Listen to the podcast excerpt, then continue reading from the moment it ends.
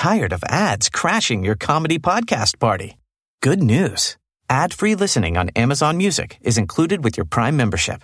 Just head to amazon.com slash ad-free comedy to catch up on the latest episodes without the ads. Enjoy thousands of ACAST shows ad-free for Prime subscribers. Some shows may have ads. Rebag, your premier destination for luxury resale. Elevate your style with our curated collection of bags, watches, and fine jewelry. At Rebag, quality is our priority. Each piece meticulously vetted and verified by experts, ensuring your investment is nothing short of perfection. Buy and sell finds from the world's top brands, including Hermes, Chanel, and Cartier. Access expertly crafted and hard to find pieces that redefine luxury. Your next investment awaits at Rebag. Get 10% off your first purchase with code REBAG10. That's 10% off the luxury you deserve. Don't miss out. Head to Rebag.com and enter code REBAG10 at checkout. That's R E B A G 1 0. Ryan Reynolds here from Mint Mobile. With the price of just about everything going up during inflation, we thought we'd bring our prices down. So to help us, we brought in a reverse auctioneer, which is apparently a thing. Mint Mobile unlimited premium wireless. Ready to get 30, 30, bit to get 30, bit to get 20, 20, 20, bit to get 20, 20, bit to get 15, 15, 15, 15 just 15 bucks a month. So, Give it a try at mintmobile.com slash switch. $45 upfront for three months plus taxes and fees. Promo rate for new customers for limited time. Unlimited more than 40 gigabytes per month. Slows. Full terms at mintmobile.com.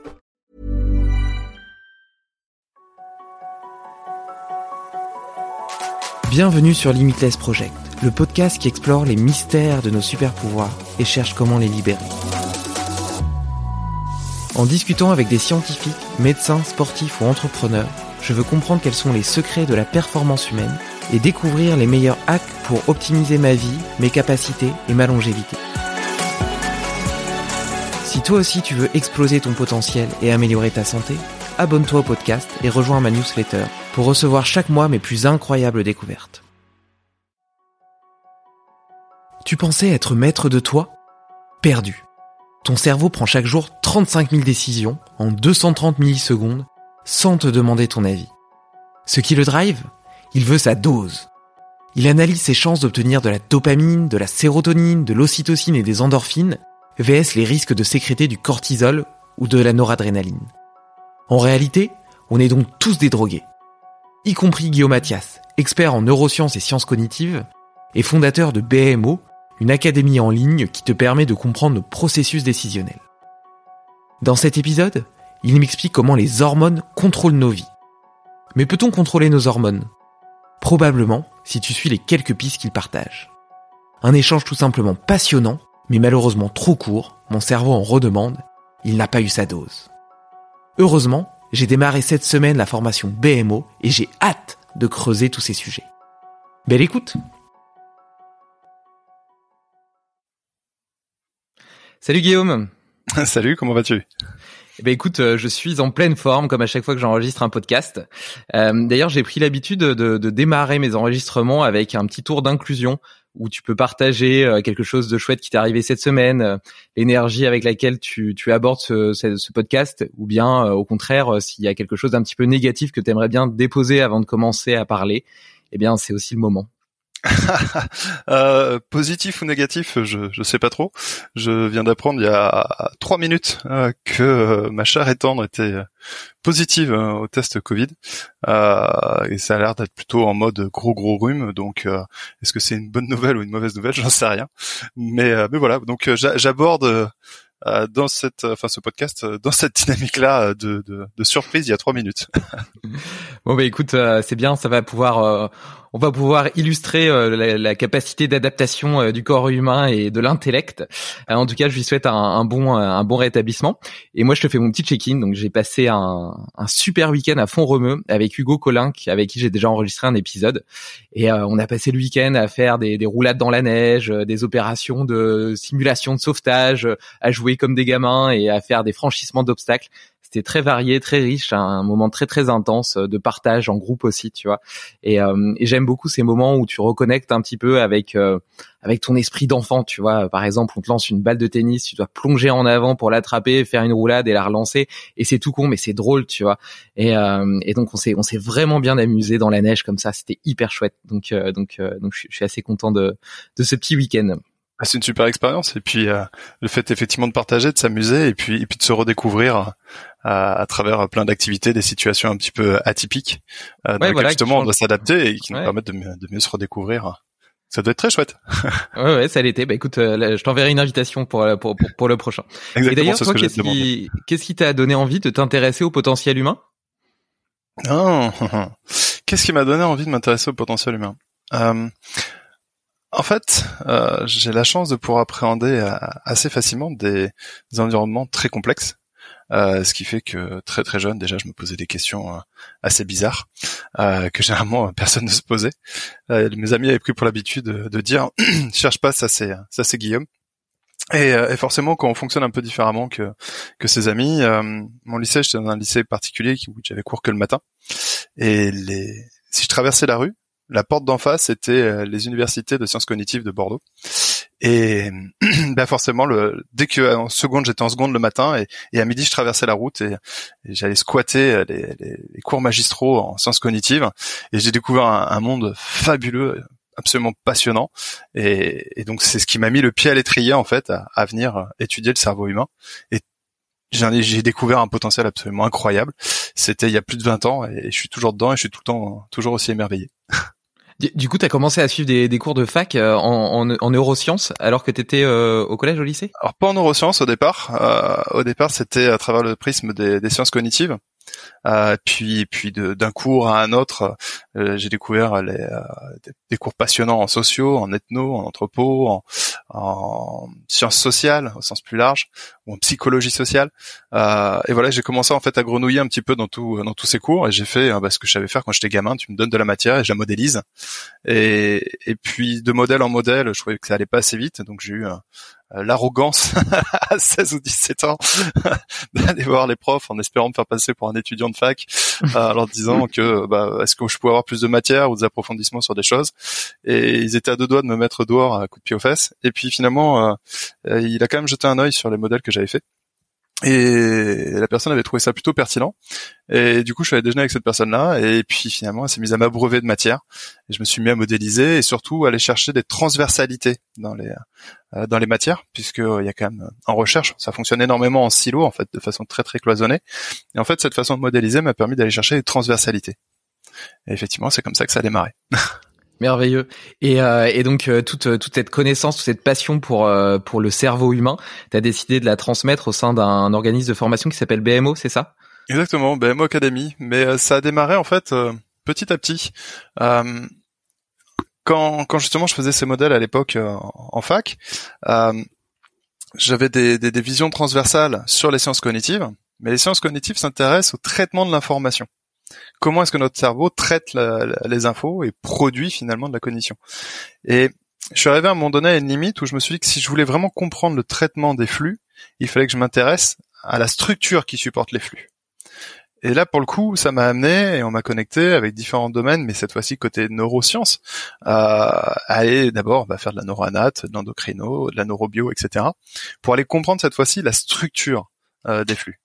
Et après, il a fallu faire réussir à faire la jonction entre les sciences cognitives, si je résume, qui traitent de la, de la cognition, des, des, des données en elles-mêmes, et des neurosciences qui traitent de la structure. Pour le coup, c'est des domaines de recherche qui n'ont absolument rien à voir, des protocoles de recherche qui se ressemblent pas du tout, des, et, et ça, ça a été un gros gros boulot de faire la jonction entre les deux. Une fois que la jonction a été faite, euh, ben en fait, j'ai commencé à faire des conférences dessus à 19 ans, mais ça intéressait que le corps universitaire. C'est-à-dire que à 19 ans ou à 20 ans, si je me pointais dans une entreprise et que je parlais de, de, de je parlais pas d'expertise, mais mais d'approche euh, transversale en neurosciences et sciences cognitives, les gens me regardaient, chef d'entreprise ou autre, me disaient mais monsieur on n'est pas malade.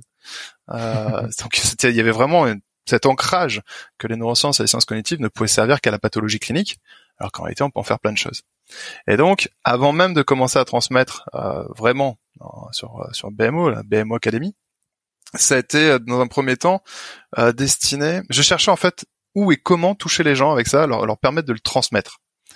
Et quand est-ce que les gens sont disponibles à recevoir euh, ce type d'information Encore une fois de plus, je te parle de ça il y a, il y a presque 20 ans. Euh, et si on regarde rapidement, bah, le soir, euh, tu rentres du boulot, t'es séché, éventuellement t'as des enfants, t'as plein de trucs à faire, t'as pas envie d'aller te manger des, des, des, des, cours de neurosciences et de sciences cognitives à ce moment-là.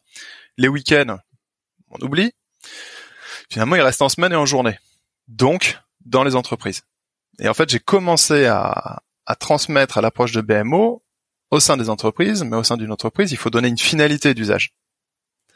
Et donc, cette approche, euh, ou le potentiel humain qui est pour moi sur la stratégie adaptative, donc la mécanique décisionnelle, bah, la mécanique décisionnelle dans une entreprise, c'est fondamental. La décision d'achat, l'engagement des salariés, euh, etc. Euh, ou le développement, l'innovation, la créativité, j'en passe, sont des mécaniques adaptatives clés dans une boîte. Et donc j'ai commencé en fait comme ça progressivement. D'abord c'est la DGA à 20 ans, 21 ans, délégation générale pour l'armement ou direction générale qui m'a fait confiance. Donc j'ai eu mes premières promos à, à cet âge-là. Et puis ensuite des sociétés privées. Et puis pendant 12 ans, j'ai accompagné euh, plus d'une centaine de sociétés un peu partout dans le monde et avec des résultats qui étaient fantastiques. Et je suis devenu papa à 31 ans, 32 ans. Et pour le coup, là, je passais énormément de temps dans les avions. Euh, et c'est là que j'ai décidé de protéger euh, mes travaux à l'international, poser mes bagages et me mettre à transmettre. Euh, et c'est là que BMO Academy, en mode transmission, est né. Magnifique. Bon, écoute, on va avoir l'occasion de toute façon de revenir un petit peu sur ces concepts, euh, sur euh, tous les mécanismes sous-jacents qui permettent de prendre une décision. Euh, J'aimerais qu'on démarre un petit peu par cette citation que j'ai beaucoup aimée. Je te le disais en intro sur sur ton site où tu dis "Nous sommes des organismes vivants, doués de mouvements, qui devons continuellement nous adapter à des environnements en perpétuel changement."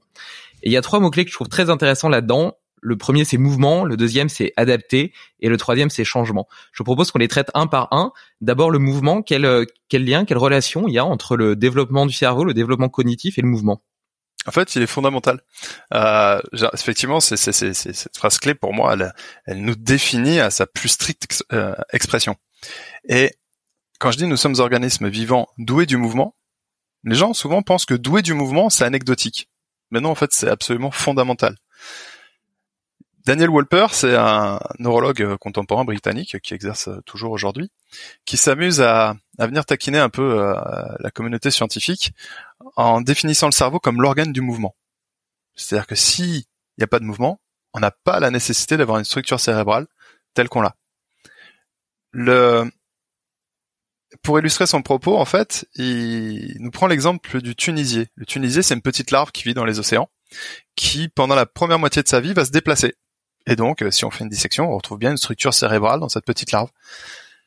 En revanche, dans sa deuxième phase de vie, le Tunisier va se fixer sur un rocher, un joli petit belvédère, euh, et il n'en bougera plus jamais de sa vie. Et en fait, la première chose qu'il fait, c'est qu'il va cannibaliser son propre cerveau. Ça va être sa première source alimentaire. Une fois qu'il est fixé, en fait, il va une, dans un mode de vie végétatif, et donc il n'y a pas besoin, vu qu'il n'a plus de mouvement, il n'y a pas besoin de structure cérébrale. Donc le, fait qu'on soit doué du mouvement est absolument fondamental euh, et c'est ce qui nous donne du coup euh, la nécessité de toutes ces capacités euh, cognitives neurologiques que nous avons. Et ça se comprend en fait. Si on regarde d'un peu plus près, pour qu'il y ait mouvement, il faut déjà qu'on ait une perception de notre environnement. Et au-delà de la perception de notre environnement, il va falloir qu'on ait des modalités d'interaction avec cet environnement. Et si on veut interagir avec cet environnement, de façon archaïque, eh bien, il faut bien qu'on ait un but, un objectif. Donc, faut qu'on soit capable de projeter un objectif. Et quitte à interagir dans un objectif pour atteindre un objectif projeté, et que l'on apprenne la coordination du mouvement, bah, tant qu'à faire, autant qu'on le mémorise, qu'on réapprenne pas à chaque fois. Et puis, de ces apprentissages, on est obligé de les adapter. On a appris, par exemple, à frapper une balle en coup droit. Euh, eh bien, on, apprend le geste, mais ensuite on va réadapter le geste en permanence en fonction de la situation. Donc il faut que par rapport à ces apprentissages, on ait une proprioperception, c'est-à-dire une perception de nos membres et de l'espace qui nous permettent d'adapter, de corriger, et pas avoir un geste mécanique comme un robot qui frapperait bêtement dans le vide.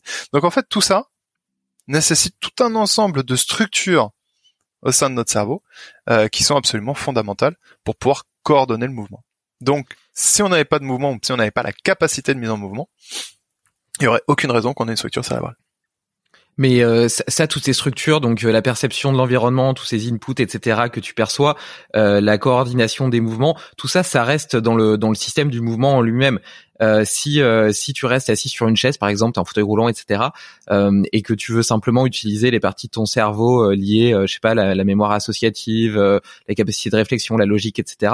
Est-ce qu'il y a un impact? Est-ce que c'est des parties différentes du cerveau? Est-ce que quelqu'un qui bouge beaucoup, par exemple, il sera potentiellement plus intelligent, il aura plus facile à résoudre des problèmes, ou est-ce que c'est vraiment des parties différentes du cerveau?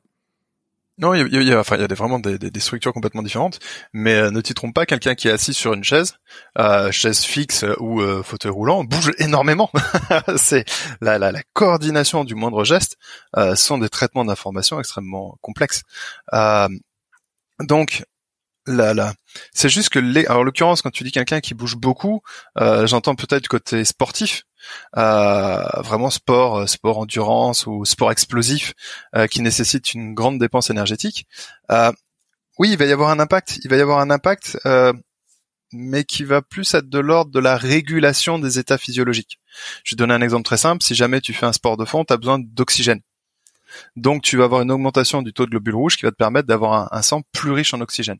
Or l'oxygène, combiné avec les, glucides, on crée une combustion et c'est ce qui nous fournit de l'énergie. Donc si tu as une meilleure oxygénation du sang, bah tu as une meilleure énergie, enfin tu plus d'énergie. Si tu as plus d'énergie, tu fais tourner plus facilement les fonctions à la fois physiologiques et cérébrales. Donc la mise en mouvement va nous permettre d'optimiser plutôt comme comme une régulation, une meilleure régulation euh, au niveau de notre corps et qui est très très positive. Donc j'incite chacun effectivement à faire du sport quotidiennement ou presque. Ok, donc en gros, tu améliores ton métabolisme et donc tu donnes un meilleur carburant à ton cerveau qui lui permettra de mieux fonctionner. Exactement. Et donc sur la suite de la phrase, il y avait euh, les, les, notions d'adaptation, donc qui peuvent peut-être relier à l'hormèse, etc. Et puis de changement. En quoi est-ce que le fait de, de sortir de sa zone de confort, d'aller découvrir de nouvelles choses, d'apprendre de nouvelles choses, etc., continue à améliorer euh, notre cerveau, notre capacité de décision, etc. Alors c'est essentiel. Il y a une phrase que j'aime beaucoup, que je répète euh, en boucle tout le temps, euh, qui moi m'a énormément guidé. Euh, gamin, un jour on m'a dit quand deux chemins se présentent à toi, prends toujours celui que tu ne connais pas. Et en fait, c'est peut-être le meilleur conseil qu'on m'ait donné dans ma vie. Notre cerveau, lorsque l'on naît à la naissance, on a tous les cas, tous les câblages neuronaux. On a 80, euh, je sais plus combien, 87 ou 85 euh, à peu près dans ces eaux-là milliards de neurones dans le dans le cerveau. Pas tous d'accord en fonction des chiffres. Euh, avec entre une et dix mille connexions synaptiques, ce qui nous donne des milliards de milliards de connexions potentielles. Eh bien, à la naissance, on a toutes ces connexions-là, sauf qu'elles sont passives. Et il va falloir percevoir de l'information et activer ces voies neuronales-là. Et une fois qu'elles ont été activées, elles vont être conservées toutes les voies qui n'ont pas été activées, il y a ce qu'on appelle le premier élagage synaptique qui arrive aux environs de deux ans. Euh, d'ailleurs, on le voit vite, il y a une transformation de l'enfant. Les Américains appellent ça the terrible two. Euh, tous les parents qui ont des enfants en bas âge reconnaîtront bien cette période. Eh bien là, il y a un premier élagage synaptique et on ne va conserver, entre à peu près, que les neurones ou les voies neuronales qui ont été activées. Et elles vont constituer le premier socle. Ensuite, notre cerveau, au fur et à mesure, va se spécialiser à notre environnement. Et plus on va grandir, plus cette spécialisation va faire que les voies secondaires vont être euh, mises de côté au profit de grandes voies principales de traitement de l'information. Ce qui fait que et c'est vachement intelligent, c'est pour ça d'ailleurs que notre cerveau, pour info, notre cerveau commence à se développer à 5 semaines de grossesse aménorée dans le ventre maternel et finit la pleine maturité euh, cérébrale nous environs de 23, 25 ans à peu près dans ces eaux-là. Donc, si on a mis 20 ans à spécialiser notre cerveau, c'est pour qu'on ait une parfaite adaptation à notre environnement. Le truc, c'est que notre cerveau s'est développé à travers des millions d'années d'évolution. Dans des environnements où, enfin, à des époques plutôt, où l'environnement de naissance et l'environnement de fin de vie étaient quasi similaires. Il y avait très très très très très peu de changements. Donc c'était plutôt une excellente chose que le cerveau s'hyper spécialise à son environnement. Nous aujourd'hui, on vit dans une société qui a particulièrement accéléré, et la société euh, au moment de notre naissance et la société en notre fin de vie, n'a plus rien à voir. Demandez aux grands-parents comment était la société à leur époque, comparant là à maintenant, tout a changé. Et donc notre cerveau, pour le coup, avoir une stratégie d'hyper spécialisation n'est peut-être pas forcément le plus pertinent aujourd'hui. Donc, comment éviter cette hyper spécialisation Eh bien, tout simplement en étant curieux, en sollicitant plein de types d'informations différents, régulièrement pour éviter que notre cerveau s'hyper spécialise, mais au contraire garde une grande euh, pluralité de voies neuronales, une grande pluralité de types de traitement de l'information pour pouvoir conserver son adaptabilité. Donc en fait, on en revient un petit peu à cette règle qui dit euh, ce que tu utilises pas, tu le perds. Euh, si euh, on arrête d'apprendre, si on arrête d'entraîner cette plasticité neuronale, il y a plein de voies synaptiques qui vont plus être utilisées et par contre les autres vont se renforcer à un point tel qu'elles seront hyper spécialisées. C'est bien ça que tu dis. Exactement. C'est exactement ça. Ce qui fait que du coup, les, les voies spécialisées sont hyper efficaces, vraiment, mais toutes les voies secondaires enfin toutes, c'est un, bien bon mot, mais une grande majorité des voies secondaires euh, dans cet environnement-là ont été euh, élaguées, tout simplement, détruites. Et il y a une limite à ça Au bout d'un moment, est-ce qu'on risque pas de saturer le cerveau? Non, aucune chance. on peut y aller.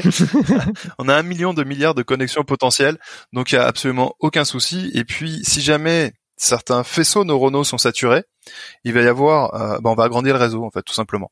On va démultiplier les connexions synaptiques et même dans la démultiplication des connexions synaptiques, si jamais elles-mêmes étaient saturées, euh, il y aura ce qu'on appelle dans pas mal d'air cérébral de la neurogénèse, la production de nouveaux neurones pour venir renforcer les voies. Donc il y a, a, aucun souci, hein on peut y aller euh, du, matin au soir euh, sans risquer de saturer la mémoire. La seule chose qu'on risque de saturer si vraiment on apprenait du matin au soir non-stop, euh, bah, c'est nos capacités énergétiques. En fait, on, s'épuiserait. Mais c'est pas une saturation de la mémoire.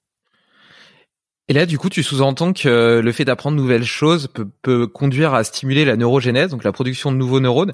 Est-ce qu'on pourrait voir ça comme un rempart contre le vieillissement ou la dégradation intellectuelle, cognitive liée à l'âge?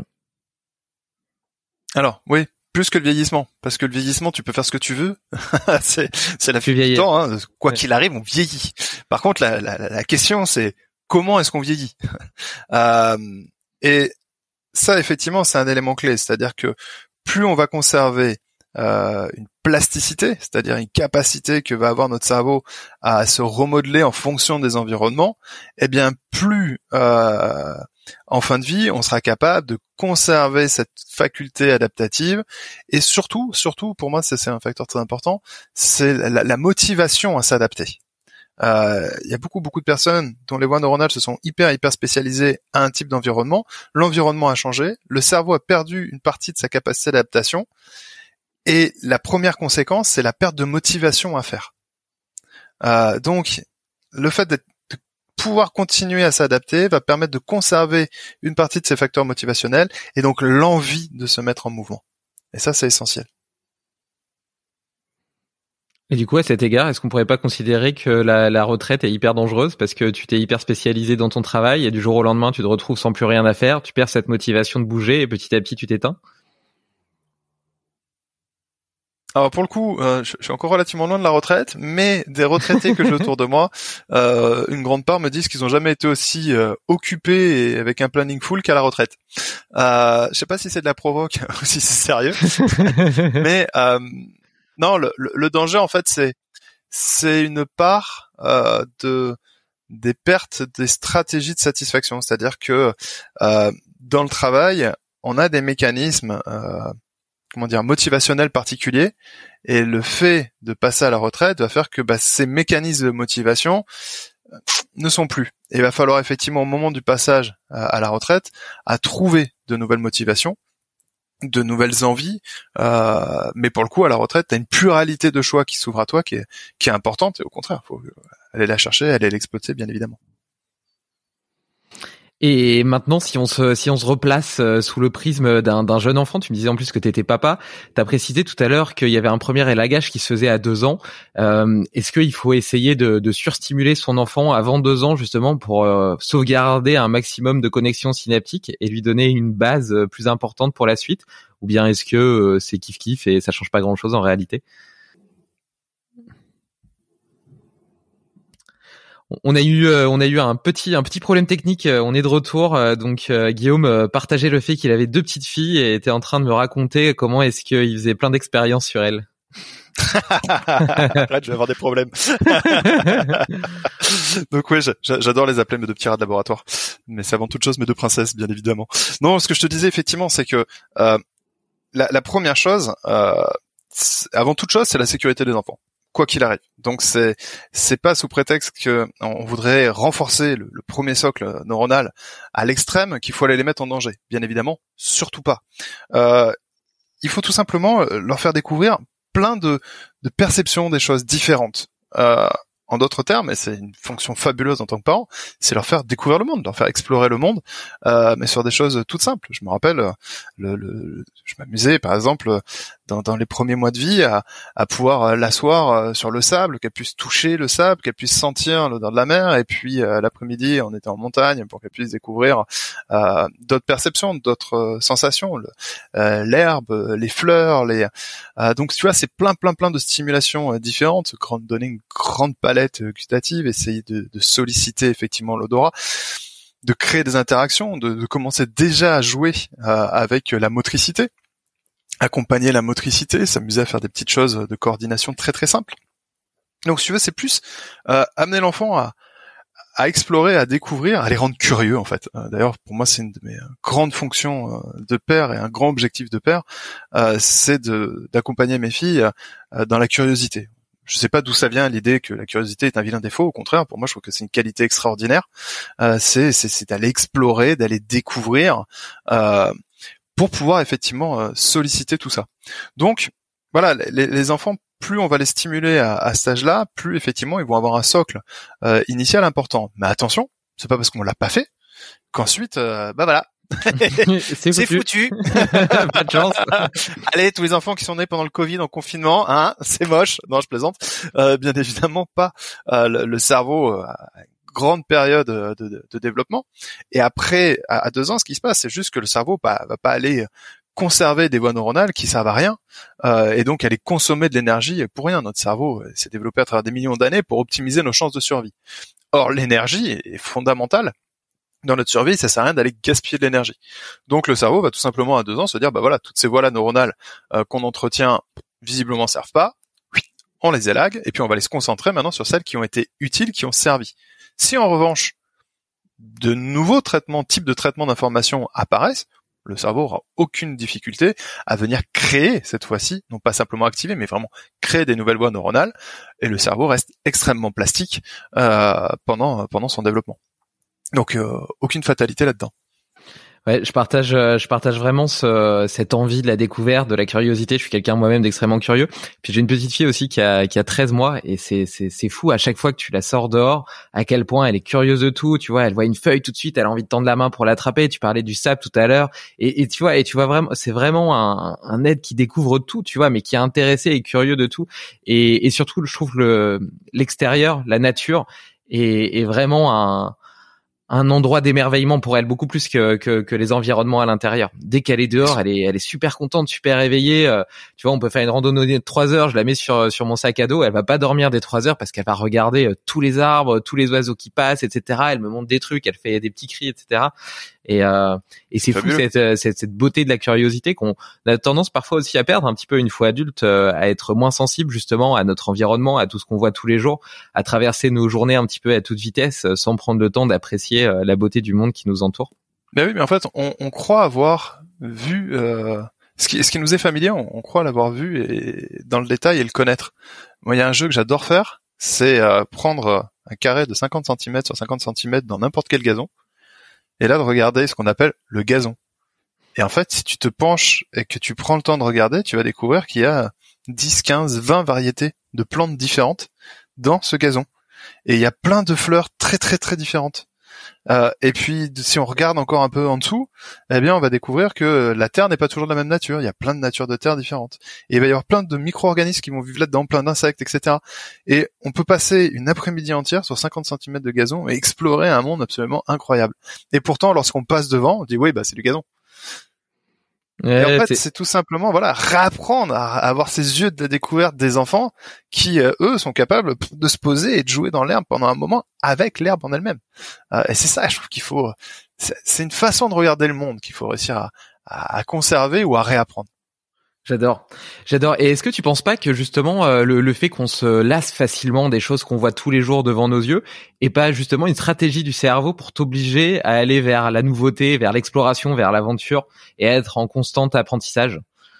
Alors, en fait, il y a l'idée est super intéressante. Euh, euh, je sais pas si c'est une volonté à nous pousser à aller explorer, ou si c'est encore un mécanisme de survie du cerveau qui ne, qui, comment dire, qui va créer ce qu'on appelle des facteurs d'habituation.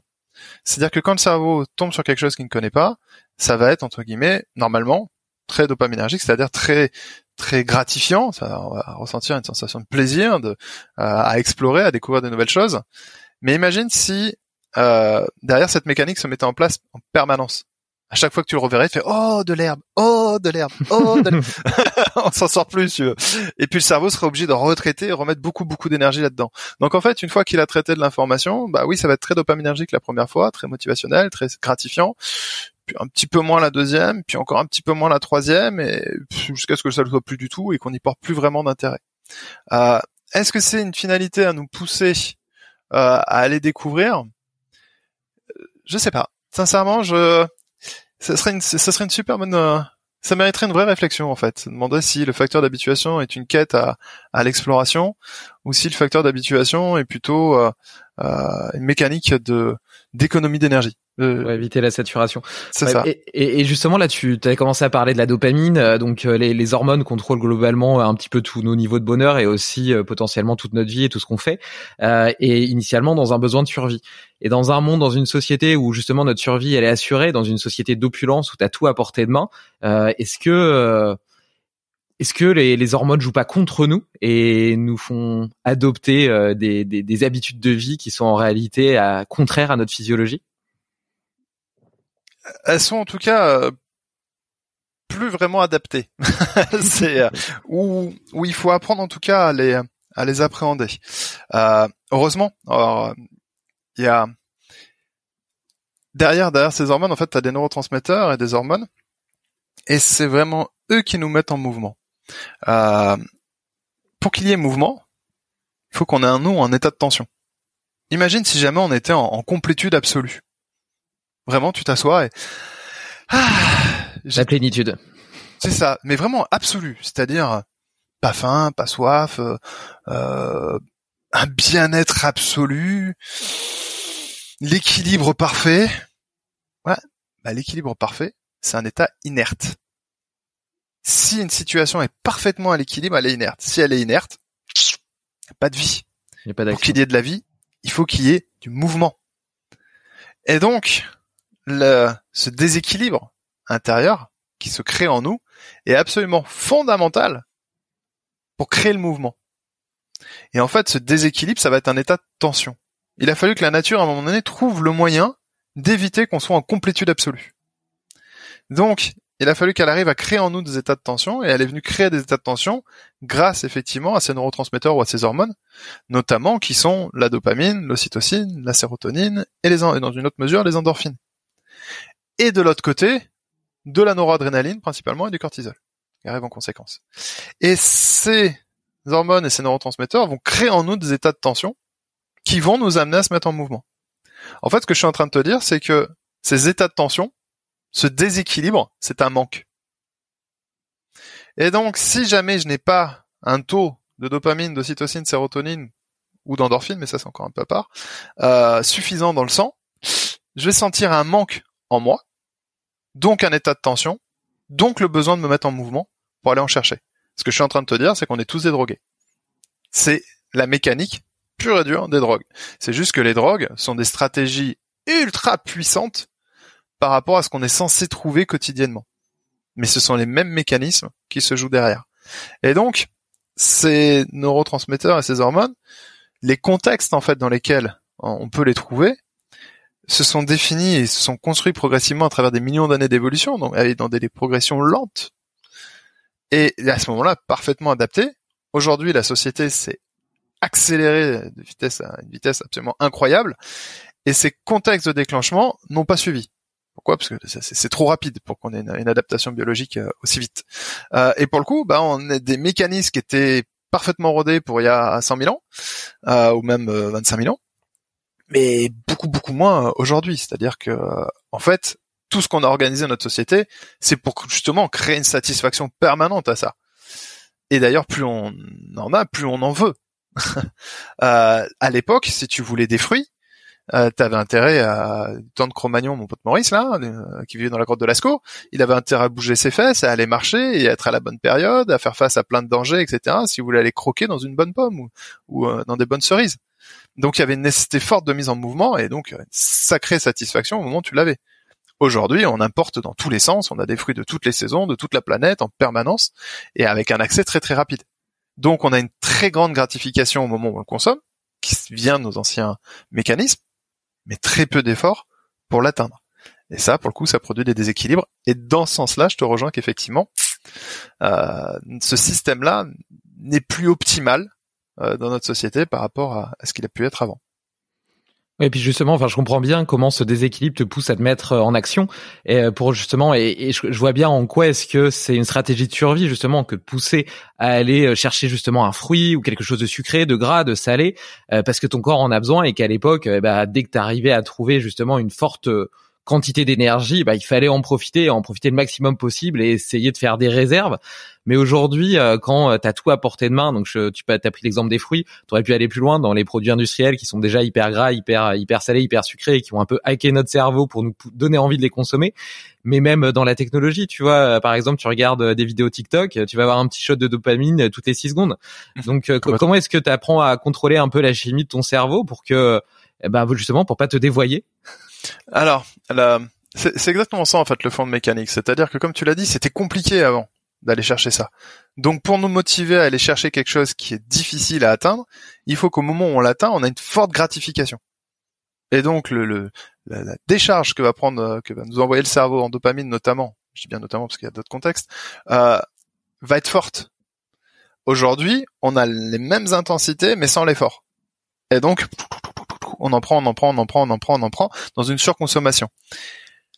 Ce qu'il faut réussir à, maîtriser, bah déjà pour moi la, première étape, c'est déjà de comprendre comment ça marche.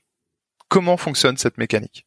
Comment ça fonctionne précisément dans mon cerveau pour que je sois capable de l'observer euh, et en l'observant, à travers cette compréhension, euh, ne plus en être euh, entre guillemets un, j'ai pas le terme exact, mais Ouais, prisonnier, prisonnier dans l'incompréhension. Hmm. Tu vois, souvent j'entends des gens qui me disent mais je comprends pas, euh, je recommence toujours la même chose, je, je, recommence tout le temps la même erreur. J'ai l'impression de pas apprendre mes erreurs. Oui, c'est normal. Une fois qu'on comprend comment ça fonctionne, on comprend la boucle qui se joue dans notre cerveau et on est capable de l'observer.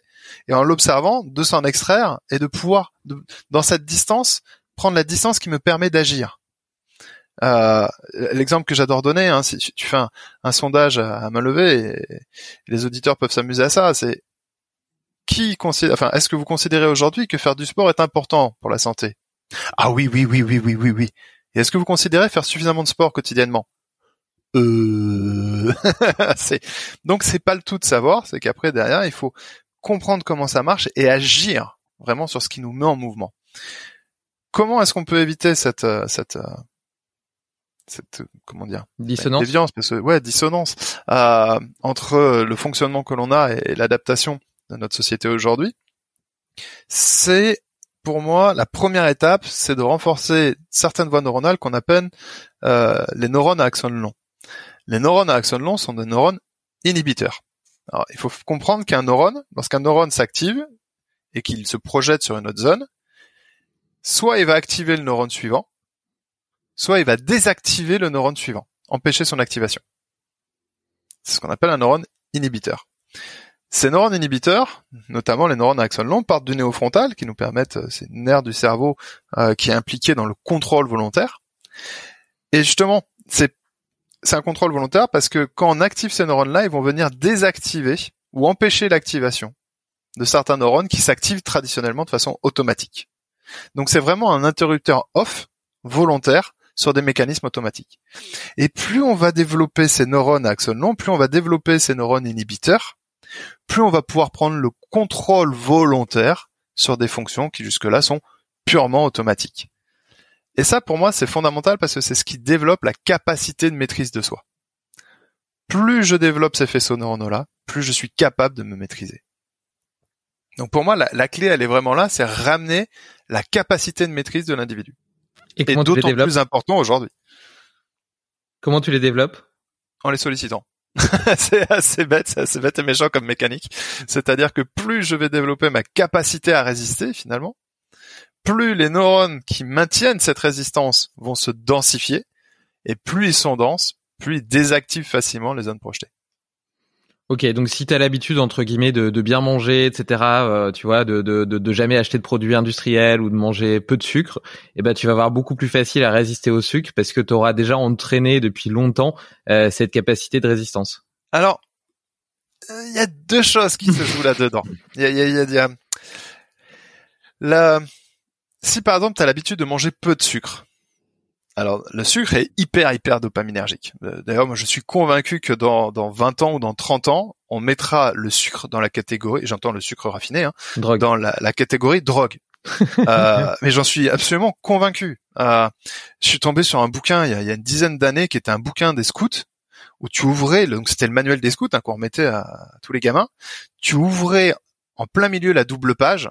C'était pour une marque de cigarettes et à côté il y avait marqué je suis un scout donc je fume parce que je suis un homme et que je suis fort.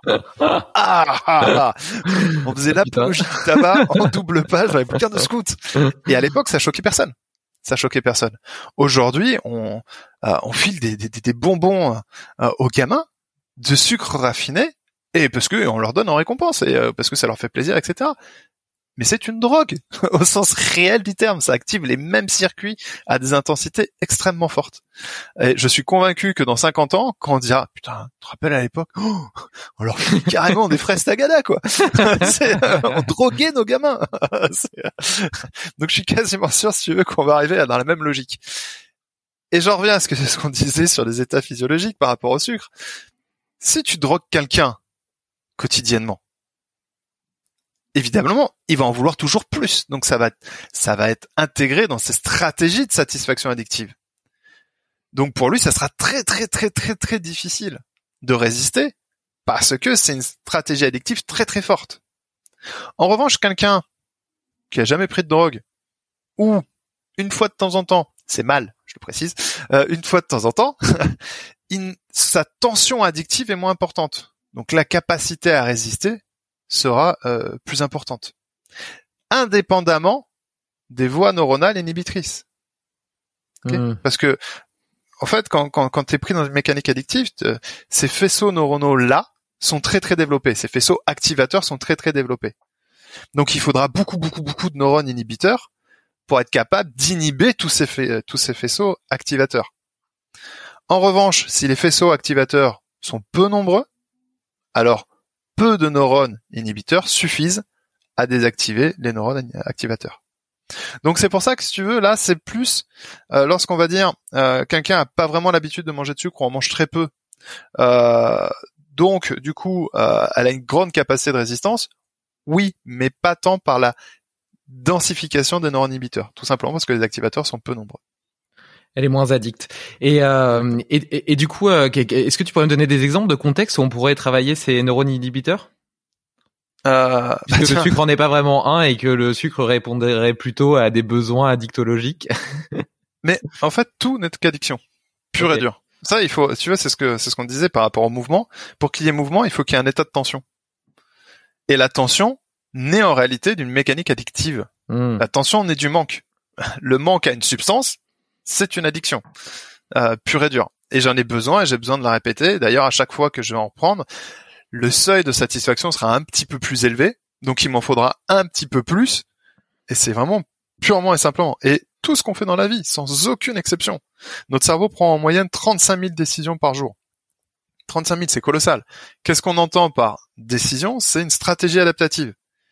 Mais comment est-ce que notre cerveau fait pour prendre 35 000 décisions en moyenne par jour, et il lui faut pour ça 230 millisecondes, c'est que tout simplement, enfin tout simplement, de toute façon c'est un grand mot, mais euh, notre cerveau évalue la potentialité de satisfaction addictive ou aversive de chaque situation. Donc toute décision, elle est prise sous le prisme, tout, sous ce prisme-là. Exactement. En fait, ton cerveau, à chaque fois qu'il perçoit quelque chose, il va interroger les mémoires, etc., et il va évaluer quelle est la potentialité de cette chose à déclencher en moi de la dopamine, de l'ocytocine, de la sérotonine, des endorphines, ou alors sa potentiel, donc ça c'est les satisfactions addictives, pures et dures, ou alors la potentialité à déclencher en nous de la noradrénaline et ou du cortisol, enfin et potentiellement du cortisol. Et ça, c'est aversif. On déteste ça. Hmm. On est totalement aversif à cette sensation-là. Libération de noradrénaline dans le système nerveux central, c'est l'enfer pour lui. Et donc, c'est ce qu'il évalue. Et ça, il lui faut 230 millisecondes pour l'évaluer. Et en fonction de sa potentialité de satisfaction addictive et ou aversive, eh bien, c'est ce qui va déterminer son intention adaptative. Soit d'aller le chercher et de le consommer pleinement pour avoir sa satisfaction addictive, ou alors à le fuir ou à le détruire pour éviter l'aversivité ou en sortir. Donc absolument tout, sans exception, sont régis avant toute chose par ces mécanismes en plein cœur de notre cerveau en 230 millisecondes, autant te dire qu'on n'en a pas du tout conscience. Mais pourtant, c'est bien ce qui crée les états de tension en nous qui nous, nous mettent en mouvement. Ensuite, Donc- la conscientisation arrive après.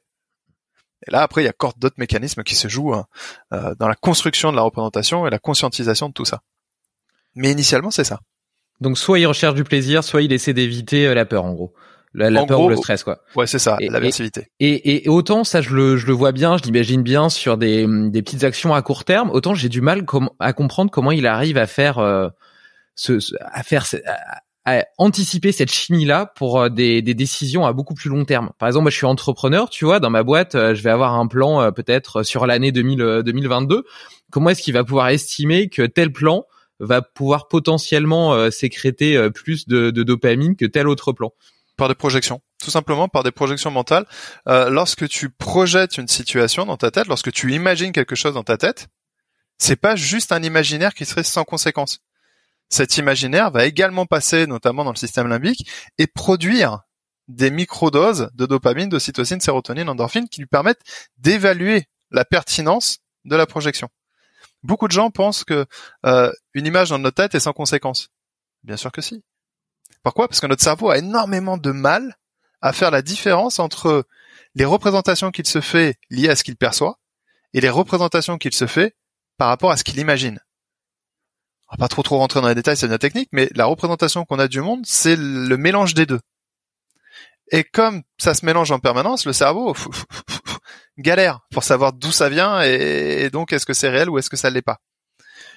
Si jamais tu as le moindre doute sur le fait que tes images mentales peuvent avoir un vrai impact sur la physiologie, je t'invite dans ton intimité euh, à fermer les yeux et à projeter les images les plus érotiques possibles.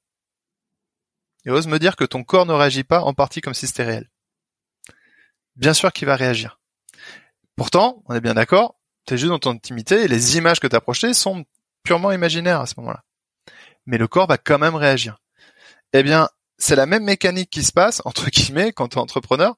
Tu vas projeter des situations et ton cerveau va sécréter des shoots de dopamine, sérotonine, endorphine ou, euh, ou, de, ou noradrénaline et va évaluer si, en tendant vers ça, on va plutôt prendre des shoots de satisfaction addictive ou plutôt des shoots de noradrénaline et cortisol. Et donc c'est comme ça que notre cerveau projette ses potentialités de satisfaction addictive.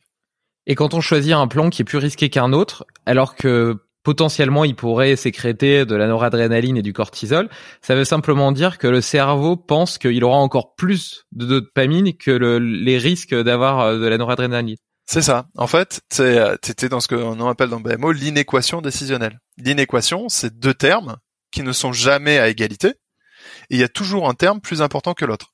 T'as jamais une situation qui serait que purement euh, pure satisfaction addictive. Il y a toujours en contrepartie de la noradrénaline, de l'aversivité. Mais la question c'est est-ce que la potentialité de satisfaction addictive est plus importante que la potentialité aversive? Si c'est le cas, je vais avoir une intention d'engagement pour aller satisfaire l'addiction. Ou est-ce que la potentialité aversive est plus forte que la potentialité de satisfaction addictive? Auquel cas, mon intention décisionnelle va être de détruire ou de sortir du contexte, ou fuir le contexte. Donc, on est toujours dans une inéquation entre deux termes. Lorsque, par exemple, en tant qu'entrepreneur, on pourrait euh, la jouer sécurité. Donc, en la jouant sécurité, bah, je minimise la noradrénaline, mais par la même, je vais minimiser la potentialité de satisfaction addictive. Mais dans ce rapport-là, la potentialité de satisfaction addictive est plus forte que la potentialité aversive. Ou alors, je peux prendre un maximum de risques. Mais qui dit un maximum de risques dit aussi un maximum de noradrénaline. Donc, si je veux partir dans cette voie-là, il va falloir que la potentialité de satisfaction addictive soit énorme pour être plus forte que la noradrénaline. Et est-ce qu'on pourrait donc considérer que les gens qui ont une plus grosse appétence au risque sont des gens qui produisent plus de dopamine lorsqu'ils réussissent quelque chose? Alors, j'irai pas le chercher dans ce sens. Euh, bien Ou que... moins de noradrénaline quand ils ratent quelque Bah, chose Alors, oui, ça potentiellement la sensibilité, la gestion et surtout la propagation des déclencheurs. C'est-à-dire que euh, tu peux produire de la noradrénaline intensément et éviter sa propagation, c'est-à-dire sa diffusion et son maintien dans le temps. Tu reviens plus facilement dessus et tu reprends plus rapidement le contrôle dessus, donc l'aversivité dure moins longtemps. Ça, ça peut être la première chose. La deuxième, ça peut être des gens qui ont des très fortes addictions, euh, justement, aux endorphines, euh, à la dopamine, etc. Donc la, tension addictive est très forte, et comme elle est très forte, bah, je suis enclin à prendre plus de risques. Euh, donc, tu vois, il y a plusieurs configurations possibles finalement dans cette dans cette dynamique-là. Hmm. Et ouais, non, Vas-y. non, vas-y, vas-y, vas-y. Donc ça va vraiment dépendre des personnes. Il faut, faut toujours en fait, euh, lorsqu'on analyse ce genre de choses, il faut toujours prendre la personne et son environnement. Et c'est parce qu'on est toujours, et on en revenait à- au mot-clé que tu avais attrapé tout à l'heure, c'est la capacité adaptative pour pouvoir s'adapter à un environnement en perpétuel changement. Et donc c'est toujours cette interaction entre l'individu et son environnement, tout le temps. Et est-ce que les expériences passées que tu as vécues renforcent euh, telle ou telle voie? Est-ce que par exemple le fait d'avoir pris souvent des risques et euh, qu'ils aient souvent été couronnés de succès va t'encourager à prendre plus souvent des risques? Ou à l'inverse d'avoir pris ces mêmes risques mais avoir échoué va plutôt euh, réduire ta volonté, ta capacité à prendre des risques? Eh oui, eh oui, ça c'est à cause de nos mémoires ça. En fait, comme je te l'ai dit, on est totalement aversif à la noradrénaline et au cortisol. Donc le jour où ton cerveau se prend un gros shoot de noradrénaline cortisol, euh, surtout il mémorise toutes les données contextuelles dans lesquelles on s'est pris ce shoot aversif pour être sûr à l'avenir que lorsqu'un de ces éléments-là apparaît, il le porte à ta conscience, il tire la sirène d'alarme en disant hop hop hop hop. La dernière fois qu'on s'est retrouvé dans telle considération ou qu'il y a eu telle chose, on s'est pris un shoot de noradrénaline là, euh, pff, t'es sûr que tu veux y aller hein? En fait, ça va venir réactiver la noradrénaline, donc l'aversivité. Alors qu'à l'inverse, si t'as pris un gros gros shoot euh, de dopamine, de cytocine, sérotonine, endorphine, donc comme je te l'ai dit, on est tous des drogués. Pour s'en rappeler, il faut se rappeler qu'on a tous besoin de notre dose. Dopamine, ocytocine, sérotonine et endorphine. D-O-S-E.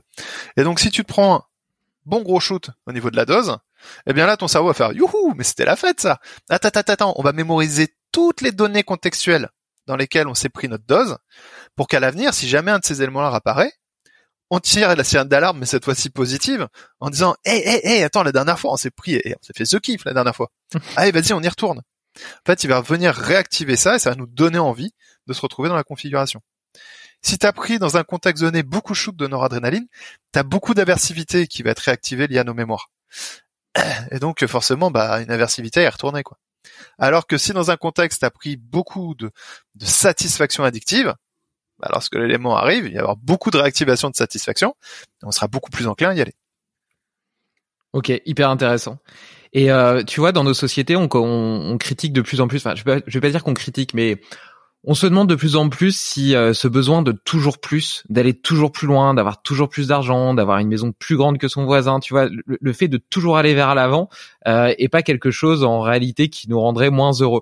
À t'écouter, j'ai l'impression que cette, ce besoin de toujours plus, en fait, c'est ça qui nous met en mouvement, c'est ça qui nous différencie de cet état inerte dont tu parlais tout à l'heure, et qu'en réalité, c'est un processus qui est hyper important et que c'est une folie de croire qu'on pourrait être heureux sans rechercher à avoir toujours plus et aller toujours plus loin. Oui, quelque part par là, si tu veux, c'est que les mécanismes qui nous mettent en mouvement nous amènent à ça. Mais après, c'est pas parce qu'on en a toujours plus qu'on sera plus heureux. Pourquoi? Parce que c'est un état homéostasique. Ce qu'on appelle un état homéostasique, c'est que le taux de concentration de ces hormones et de ces neurotransmetteurs fluctue et doit fluctuer entre deux seuils.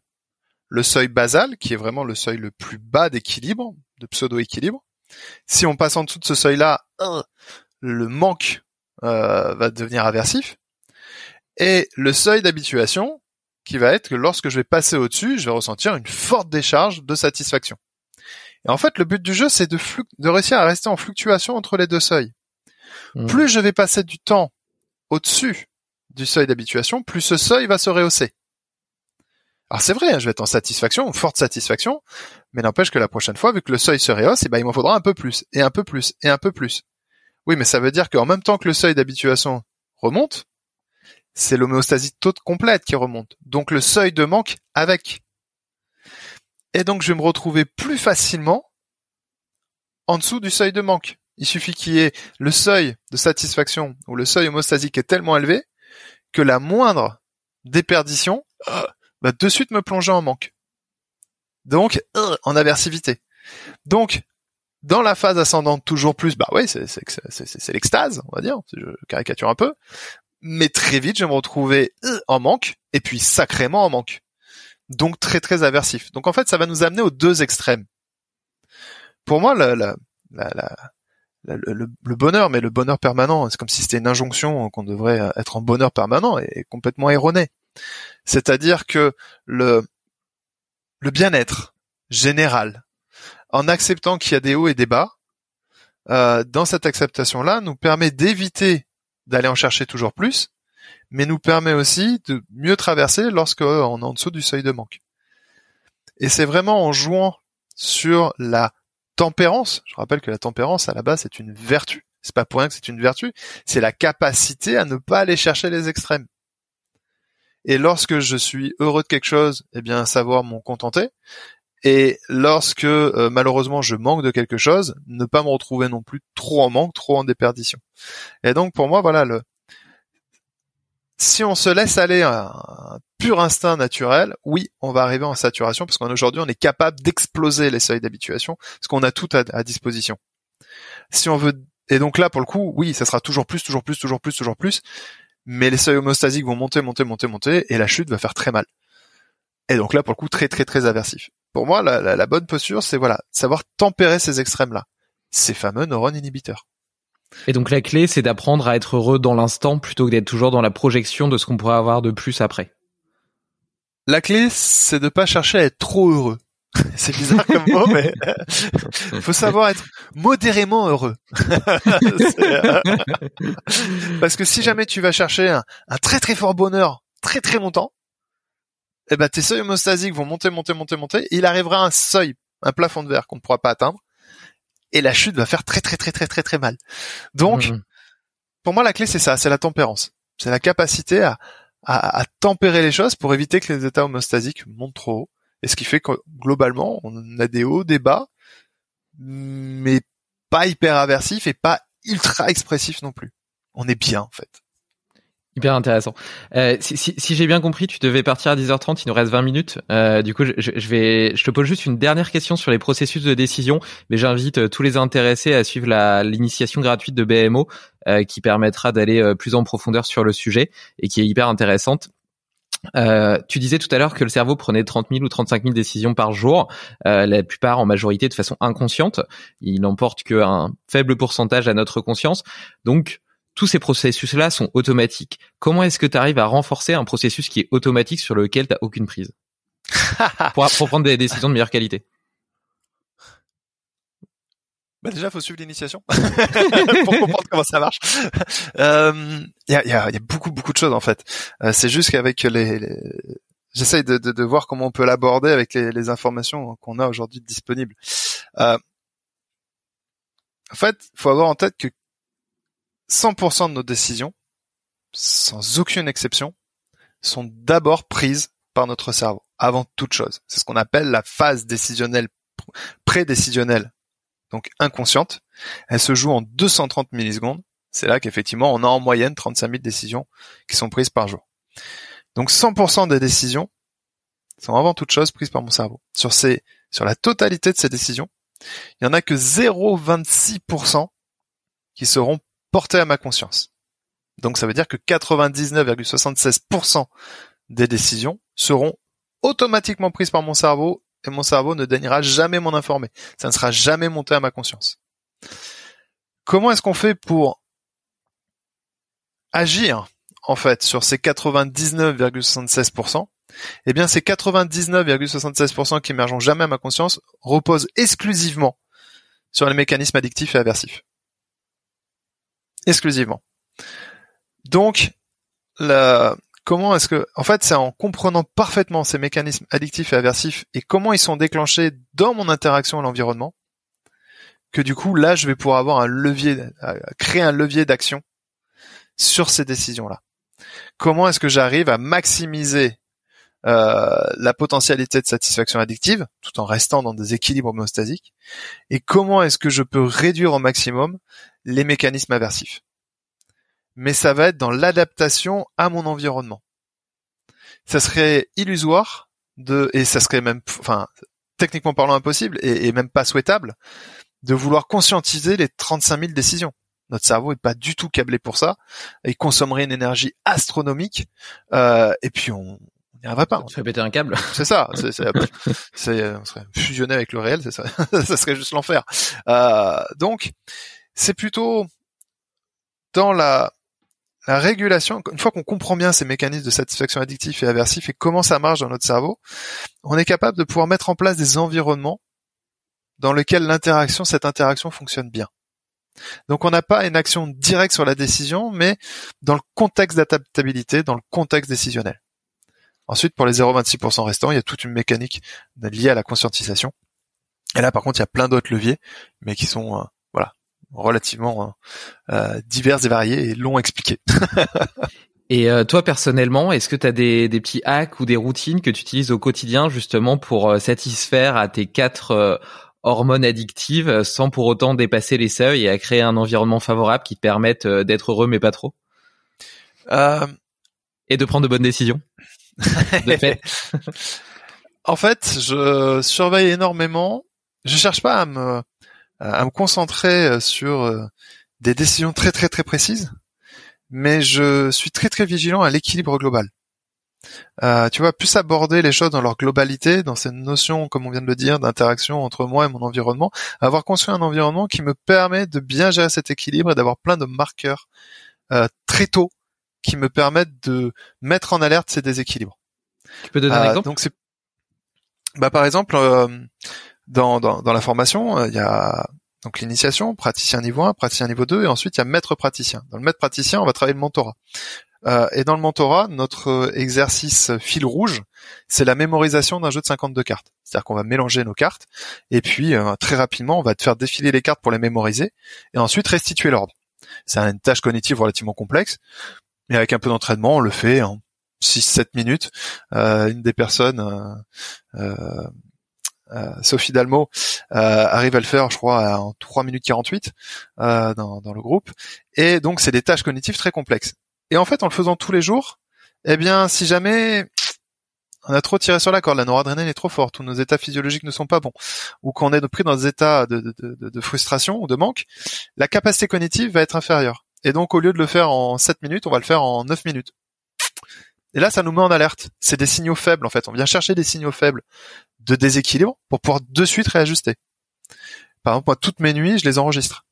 Euh, j'ai un tapis de captation sous, mon matelas et je peux voir ma fréquence cardiaque, la régularité de mes cycles, les amplitudes, etc., les répartitions de cycles. Euh, et si par exemple je commence à voir de plus en plus de phases de sommeil profond durer dans la nuit, parce que normalement le sommeil profond on l'a plutôt dans la première moitié de nuit, ensuite on va, plutôt aller chercher du sommeil léger ou du sommeil paradoxal dans la deuxième moitié. Mais si par exemple je m'aperçois que mon sommeil profond commence à prendre les deux tiers ou les trois quarts de ma nuit, là ça va me met en alerte. Donc je vais plutôt euh, ralentir, faire attention au corps euh, pour conserver mes états physiologiques. Euh, donc tu vois, c'est plus garder cet équilibre global. Et lorsque je constate un déséquilibre, on cherchait la cause pour de suite venir la corriger et pas attendre d'être totalement en déséquilibre pour réagir parce qu'il va falloir, ça sera beaucoup plus long et beaucoup plus difficile de revenir à l'équilibre. Donc c'est plutôt voilà cette maîtrise de d'interaction, d'équilibre. Lorsque quelque chose part au déséquilibre, ça veut dire qu'il y a des extrêmes qui sont en train de se créer et c'est ça, c'est ce sur quoi je travaille. Ouais, du coup, tu as mis en place quelques quelques petits tests qui te permettent de, de post-analyser euh, ton ton quotidien et de savoir si tu es potentiellement dans un bon état d'équilibre ou s'il y a quelque chose à corriger quoi. Et c'est quoi c'est quoi le la marque du matelas que tu utilises là du sous, du sous-matelas pour suivre ton sommeil? Euh... tu me l'enverras par mail si tu t'en souviens. WeThings. WeThings, ok. J'utilise WeThings et j'utilise un autre chose sur la sur la captation euh, des ou la maîtrise euh, cognitive, notamment la captation de l'activité du néofrontal. Mhm. Euh, j'utilise un, je détourne l'usage d'un casque qui s'appelle Muse 2. Ah yes, je l'ai. Et donc tu vois qu'on a un métrique de, enfin dans les différents métriques, on en a un sur le niveau d'activation du néofrontal. Et au lieu de m'en servir simplement comme un exercice de méditation, je vais faire des exercices avec, mesurer ma capacité justement à faire fluctuer euh, les seuils et à maintenir les seuils. C'est pas tant de savoir sur l'application si je suis sur un niveau euh, constant, élevé ou calme, mais la capacité à changer d'état et maintenir l'état. Hmm. Et le fait de maintenir l'état nécessite une forte concentration de neurones inhibiteurs. si je vois que j'arrive pas à maintenir l'état, ça veut dire que mes neurones inhibiteurs n'arrivent pas à résister. S'ils n'arrivent pas à résister, c'est que j'ai un déséquilibre et je vais aller chercher la nature de déséquilibre. Ça, c'est des exercices que tu partages euh, dans la formation BMO Oui, c'est ce qu'on fait en mentorat, entre autres. Ok, ok, ça m'intéresse, euh, ça m'intéresse vachement. J'aurais bien aimé euh, les creuser un petit peu pour pour les tester vu que j'ai le casque aussi. yes, Mais, avec euh, grand plaisir. Et, et, et, justement la, la formation BMO, euh, euh, c'est ça se passe comment? Parce que tu disais que c'était en semaine en entreprise, donc c'est ça dure combien de temps? C'est, enfin, tu, tu peux en dire deux mots? Alors, à l'époque, j'intervenais en entreprise. Aujourd'hui, maintenant, on a, il y a cinq ans, euh, j'ai eu le nez creux d'ailleurs à l'époque, j'ai tout digitalisé. Ça nous a permis de travailler, créer un environnement digital euh, adapté au digital. Donc, on fait que du live. Chaque live ensuite est enregistré en même temps pour qu'on puisse revenir dessus en replay. Et puis, si jamais on n'était pas disponible sur un live, dans là, parce qu'on a des espaces membres, dans l'espace membre, le replay est mis à disposition dans les 24 heures, ce qui permet de pouvoir suivre le replay et revenir en live sans rien avoir loupé. Donc ça nous permet vraiment d'avoir une bonne adaptation au niveau de, euh, du planning de chacun. La, formation elle se décompose en plusieurs étapes. D'abord, il y a l'initiation qui est ouverte à tous, euh, qui est gratuite, qui nous permet voilà de découvrir un petit peu, de venir explorer comment ça se joue au niveau du cerveau et d'amorcer la compréhension de cette inéquation. C'est, je l'invite chacun à en faire la découverte, mais c'est pas un préalable indispensable. Ensuite, on a les les deux niveaux praticiens. Praticien niveau 1, praticien niveau 2. Le praticien niveau 1 dure 20 heures, 10 sessions de 2 heures, et on va venir étudier bah, justement cette fameuse inéquation, c'est-à-dire la mécanique décisionnelle préconsciente. Comment notre cerveau prend ces 35 000 décisions en moyenne par jour en 230 millisecondes. Donc c'est ça qu'on étudie dans le prat 1. Praticien niveau 1, pardon. l'habitude de contracter les termes. Euh, dans le dans la formation praticien niveau 2, donc qui suit la, la une, on va venir étudier cette fois-ci toute la mécanique décisionnelle consciente. Comment la construction de nos représentations, qui elle peut prendre plusieurs secondes, plusieurs minutes, plusieurs jours parfois, va venir influencer la mécanique décisionnelle préconsciente. C'est-à-dire qu'on a une boucle de rétroaction.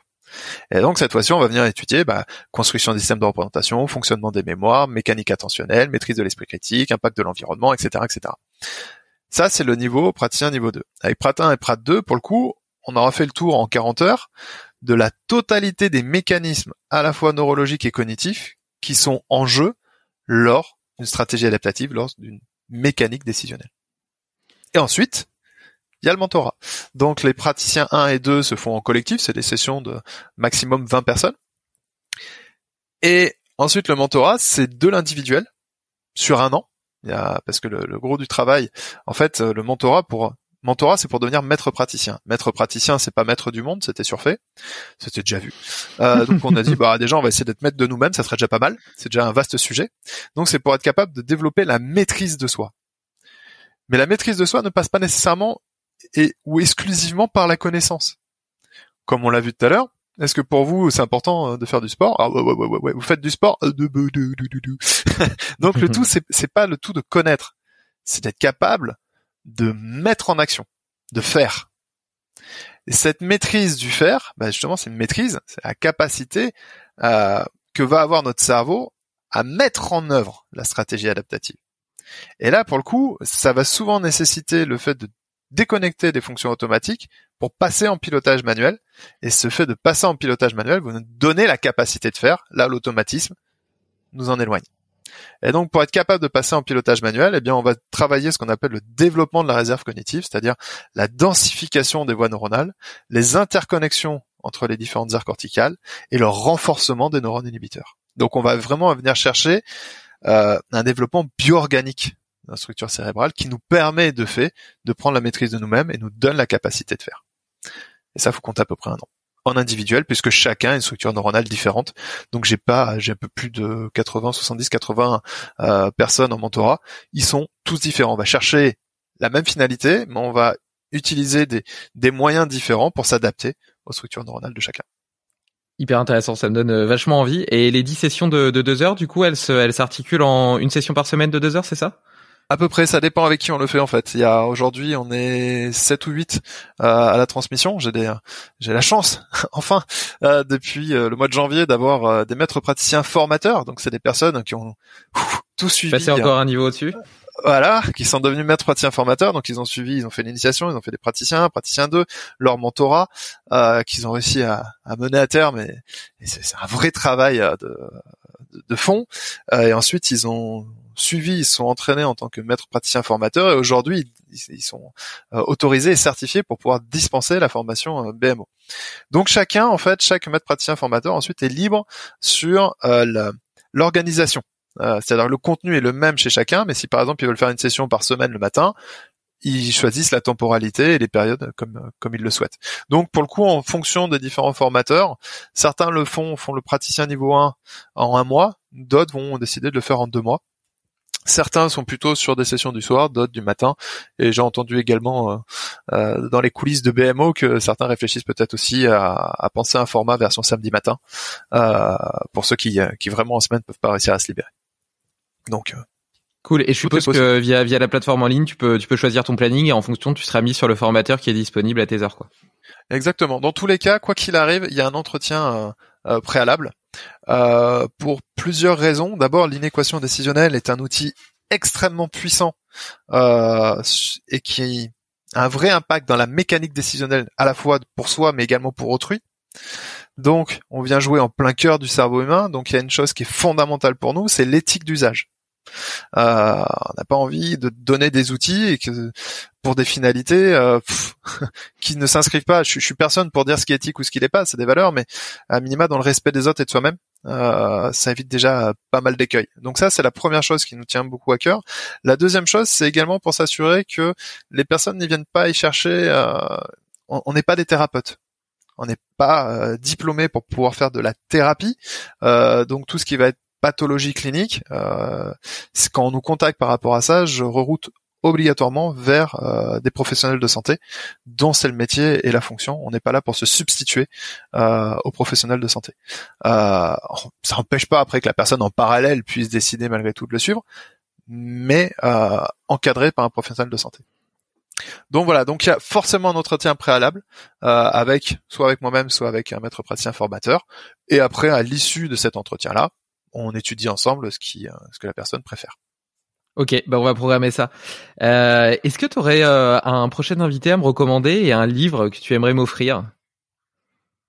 Alors, euh, ouais, j'en ai un. J'en ai un. J'ai eu, euh, il y, a, y, a, un livre euh, dans la formation qui nous tient extrêmement à cœur, qui est l'art du questionnement. Questionnement, technique de questionnement et l'art du questionnement de Lionel Bélanger.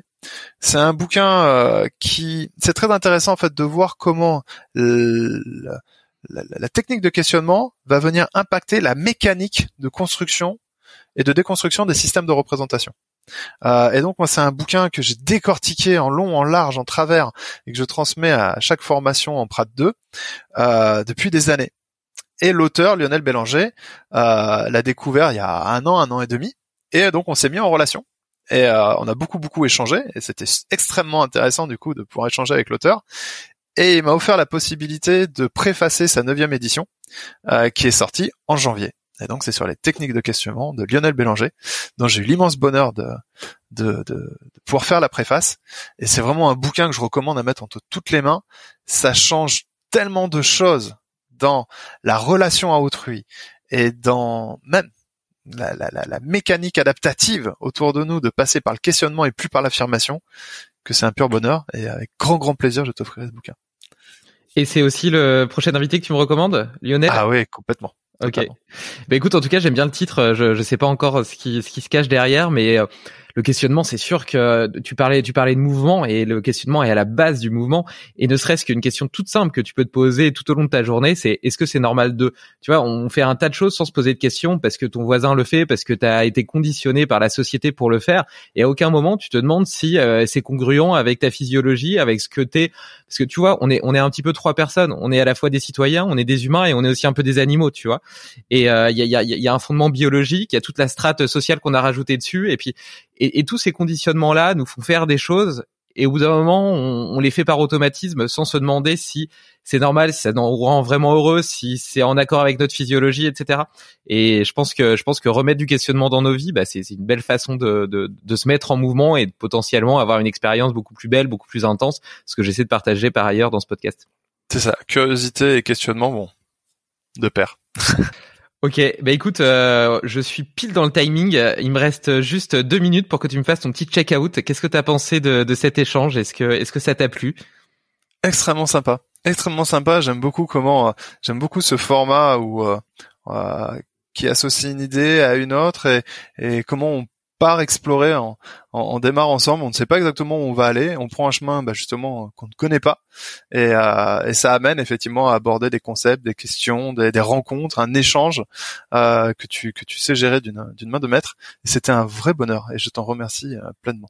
C'est gentil. C'était un plaisir également de partager cette aventure avec toi, qui est tout simplement passionnante. Moi, les fonctionnements du cerveau, des processus décisionnels, etc. Je trouve ça hyper hyper intéressant.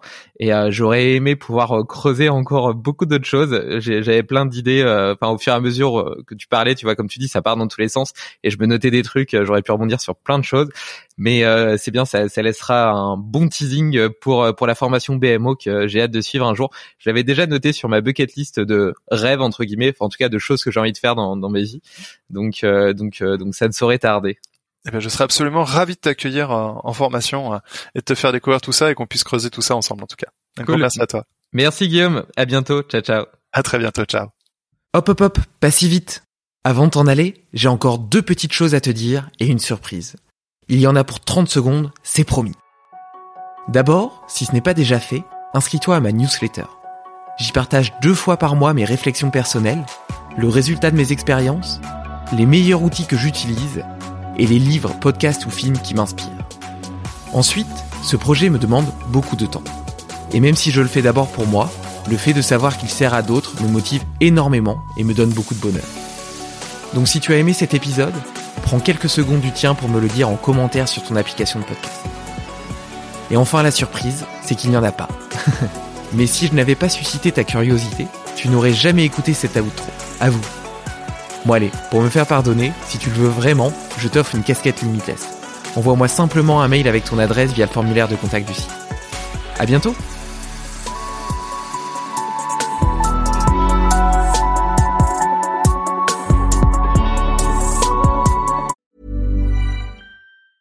As a person with a very deep voice, I'm hired all the time for advertising campaigns. But a deep voice doesn't sell B2B. And advertising on the wrong platform doesn't sell B2B either. That's why if you're a B2B marketer, you should use LinkedIn ads. LinkedIn has the targeting capabilities to help you reach the world's largest professional audience.